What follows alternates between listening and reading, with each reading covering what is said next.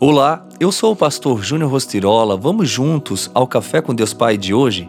Jesus simplifica. Em resposta, Jesus declarou: Digo a verdade, ninguém pode ver o reino de Deus se não nascer de novo. João 3:3.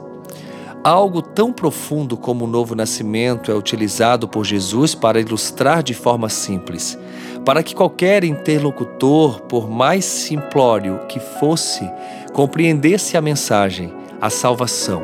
Nicodemos não era um homem comum, ele era um fariseu, mestre da lei, por isso seu conhecimento estava acima da média. Para poder viver o Evangelho é necessário se desprender das complicações e das extravagâncias e ser puro e simples como uma criança.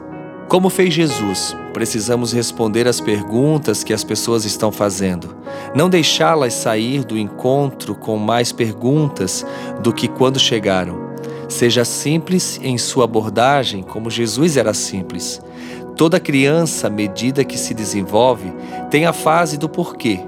Parece curioso, mas me lembro do que os meus filhos sempre perguntavam: Por que, pai?